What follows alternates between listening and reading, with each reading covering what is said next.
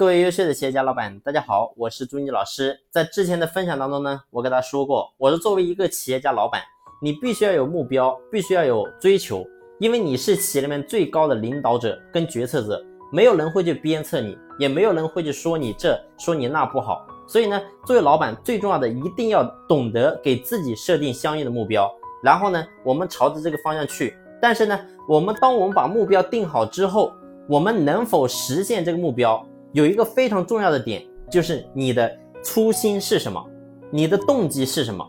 你会发现，你有什么样的动机，就会幻化出什么样的结果。就像人生，你会发现有两种状态，一种呢叫忍受，一种呢叫享受。而忍受跟享受的状态呢，并不来自于你做事的本身，而是在你对待这件事情态度。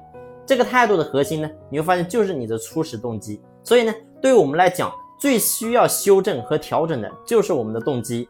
那么。有一句话呢，叫做勿忘初心。其实呢，你真的要好好去想想，你最初经营这家公司，你想要什么？你的初心是什么样的？这才是最真实的，需要你去回归的。其实每个人你会发现，然后呢，都会有自己的天性，而人的天性是什么？人的天性就是向善。包括说我们一开始经商的时候，你会发现我们头脑里是没有恶念的，也没有想着说怎么样去骗别人，也没有想着说怎么样去坑害别人。但是呢，你会发现很多人、很多老板，然后呢，慢慢的经营企业久了之后，然后呢，本性被扭曲，是因为什么？是因为进入到了这个社会之后，被别人所骗。所以呢，当我们受了伤害，产生了委屈跟苦楚，才会想着去报复别人。而这个地方呢，其实是需要我们就回归的。你要回归本性。所谓种善因得善果，一切福报都在我们的善念之间。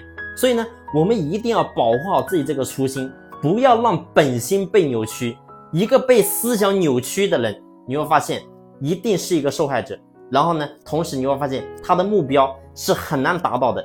骗人的行为只是他一种摄影，就说白了，这家公司能不能做得好，不用看别的，就看他自己就行了。